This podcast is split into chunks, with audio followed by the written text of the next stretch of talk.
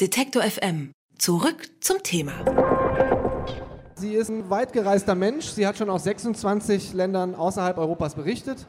Mali zum Beispiel, der Iran oder Osttimor. Momentan stellt Charlotte Wiedemann aber ihr neues Buch vor, das heißt Der lange Abschied von der weißen Dominanz. Und äh, da geht es darum, dass Europa und Nordamerika eben nicht mehr das Maß aller Dinge sind und darum, dass die weißen Menschen mit dem Verlust von dieser Dominanz ja, irgendwie umgehen müssen, gerne auch ohne in den Faschismus abzurutschen. Ich sage herzlich willkommen, Charlotte Wiedemann. Vielen Dank. Charlotte, du bist als Reisejournalistin äh, wirklich viel unterwegs gewesen. Fühlst du dich auch als Weltbürgerin? Naja, wenn man das von sich selber sagt, klingt das ein bisschen anmaßend, glaube ich. Ähm, aber es ist ja in der Tat so, dass ich ähm, bislang eigentlich meistens über die Umbrüche von anderen Gesellschaften geschrieben habe.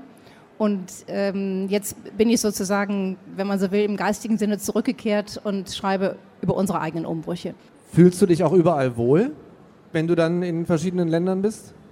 Also ich glaube, man kann sich ja nicht überall wohlfühlen. Ich komme gerade aus Iran zurück, wo ich eine Begegnungsreise machen wollte, wo mir das Programm zu großen Teilen verboten wurde. Da fühlt man sich natürlich nicht wohl. Aber ich muss auch sagen, ich bin gerne weg. Ich bin gerne anderswo. Und ähm, dass man selber wenn man anderswo ist, eben auch ein bisschen ein anderer Mensch ist, das äh, glaube ich, das hat mir auch oft in schwierigen Lebenssituationen weitergeholfen. Du als Reiseprofi, äh, vielleicht mal die Frage, wo gehst du als erstes hin, wenn du, wenn du dann ankommst? Wie viel davon ist Vorbereitung, wie viel ist ad hoc äh, oder Improvisation? Weil ich denke so, wenn ich äh, auch mal einen Reisebericht gemacht habe, sitze ich immer erstmal eine halbe Stunde im Hotel und denke so, wo gehe ich denn jetzt als erstes hin? Wie, wie machst du das? Also bei mir ist ganz viel Vorbereitung. Äh, ich habe auch in der Regel zumindest eine so eine Ankerperson, also die mich dann auch ähm, zu anderen Personen führen kann. Aber trotzdem kenne ich dieses Gefühl, dass man in einem ähm, Hotelzimmer aus dem Fenster guckt und ganz kurz denkt, ich will da nicht rausgehen, weil das ist alles so schwierig der lange Abschied von äh, der weißen Dominanz. Da geht es ja ein bisschen um diesen langwierigen Prozess, dass Europa und Nordamerika nicht mehr das Maß aller Dinge sind. Woran würdest du sagen, ist das am ehesten festzumachen? Ich glaube, ähm, es gibt vor allen Dingen eigentlich drei Punkte. Das ist einmal ähm, der Aufstieg Chinas. Es ist ähm, die Tatsache, dass unsere westliche Lebensweise durch den Klimawandel so heftig in Frage gestellt wird, wie das lange nicht der Fall war, wo wir uns auch nicht mehr herausreden können. Und es ist, äh, das Dritte ist, dass der politische Westen uns gegenwärtig als Karikatur ja nur noch vorgeführt wird in Form von oder als Tragödie in Form von Trump und von Johnson. Das sind sozusagen die Überreste des einstigen politischen Westens. Jetzt gibt es aber Leute, die sagen, äh, mittlerweile sind die Konzerne vielleicht ohnehin mächtiger als Staaten, Staatengebilde. Und da ist es ja nun mal so, dass tatsächlich auch die westlichen Konzerne nach wie vor eine große Dominanz ausüben. Wann werden wir die äh, korrodieren sehen? Naja, ganz so einfach ist es natürlich nicht. Aber wenn wir mal diese Debatte nehmen über die Rückgabe von Kunst, ich weiche jetzt nicht aus, es geht jetzt gleich um die Unternehmen, äh, die ja von Frankreich so nach vorne getrieben worden ist, speziell von, von Macron. Und warum tut er das?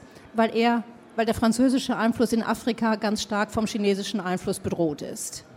Und deshalb hat er eigentlich versucht, durch ähm, sich bei, gerade bei jungen Afrikanern beliebt zu machen durch den Vorschlag, wir geben jetzt ganz viel von eurer Kunst zurück, die in unseren Museen steht. Aber eigentlich geht es um wirtschaftliche, um, um wirtschaftliche Konkurrenz mit China.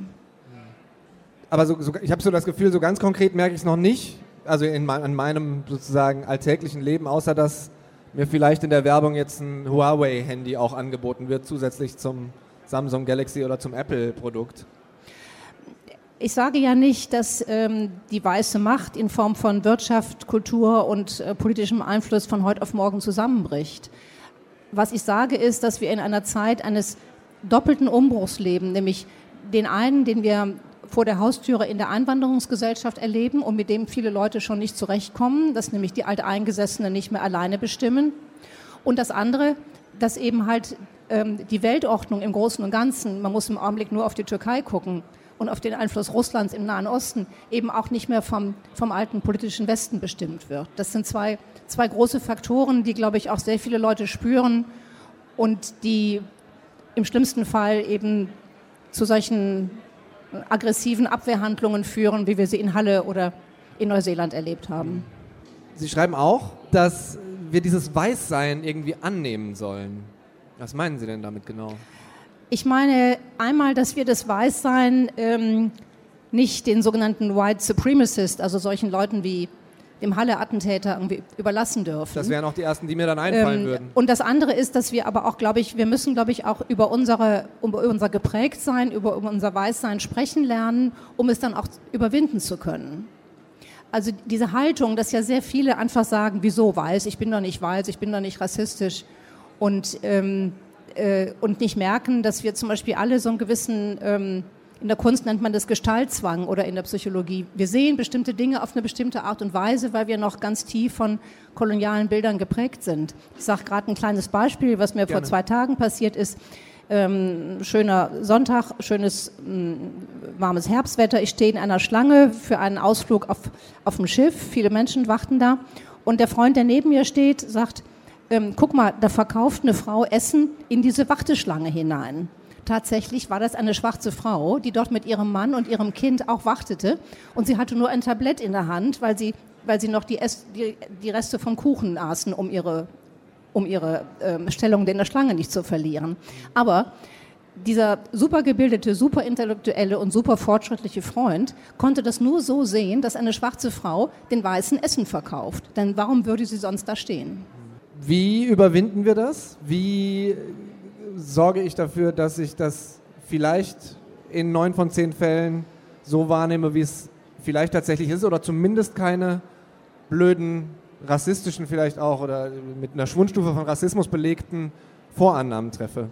Besuche ich Workshops, was mache ich? Also der erste Schritt wäre, dass man so mein Buch liest, das hilft ganz viel. ähm, vor allen Dingen aber hilft es, ähm, dass man alles, was mit Schuld und Vorwurf zu tun hat, aus dieser Debatte herausnimmt. Es geht tatsächlich nicht darum, ähm, dass wir uns jetzt irgendwie vor Schuld krümmen müssen, weil unsere Vorfahren Kolonialisten waren, sondern dass wir erkennen, was von diesem kolonialen Mindsetting noch in uns selber eine Rolle spielt. Darum geht es. Tatsächlich konkret, also dieses Bewusstwerden ist ja das eine, aber ändere ich dadurch das dann auch wirklich?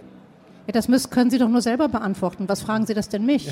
ich habe eben in unsere Redaktion geschaut, habe gesagt, die Frauenquote ist okay, aber besonders divers sind wir trotzdem nicht. Generelles sowas, Phänomen so in den Medien. Also die Medien sind bei uns ähm, immer noch wesentlich weißer als die Gesamtgesellschaft. Hm. Und das hat auch Gründe, weil überall dort, wo eigentlich ähm, Macht verteidigt wird, ähm, auch in, in obere Behördenetagen, ist es auch so, dass sich nicht die tatsächliche Realität der deutschen Gesellschaft, also 25 Prozent Migrationshintergrund, niederschlägt. Und selbst bei Ihnen nicht. Das ist natürlich sehr, sehr, sehr bedauerlich. Ihr Buch heißt, hier steht es, der lange Abschied von der weißen Dominanz ist in DTV erschienen und kostet 18 Euro. Herzlichen Dank. Gerne, vielen Dank. Alle Beiträge, Reportagen und Interviews können Sie jederzeit nachhören im Netz auf detektor.fm.